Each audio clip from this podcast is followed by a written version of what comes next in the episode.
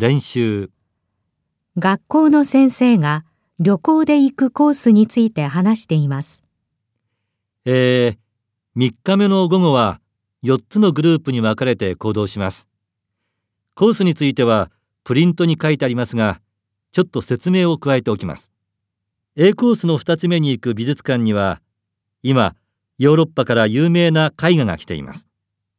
絵に興味のある人にとっては、めったにないチャンスだと思います。B コースは滝を見に行きますが、途中、森の中で少し険しい道があります。足に自信のある人向けのコースです。C コースで行く動物園。2週間前に生まれた羊の赤ちゃんを見ることができるそうですよ。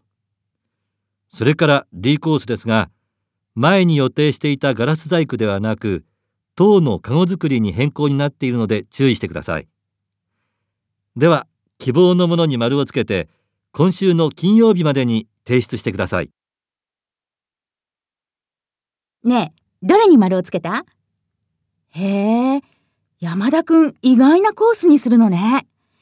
歩くの好きって言ってたから、ハイキングのコースだと思ったのに。うん。最初はそうしようと思っていたんだけど、これ、先生の言うように、めったにないチャンスなんだよ。初めて日本に来る絵も含まれているんだって。へえ、そうなんだ。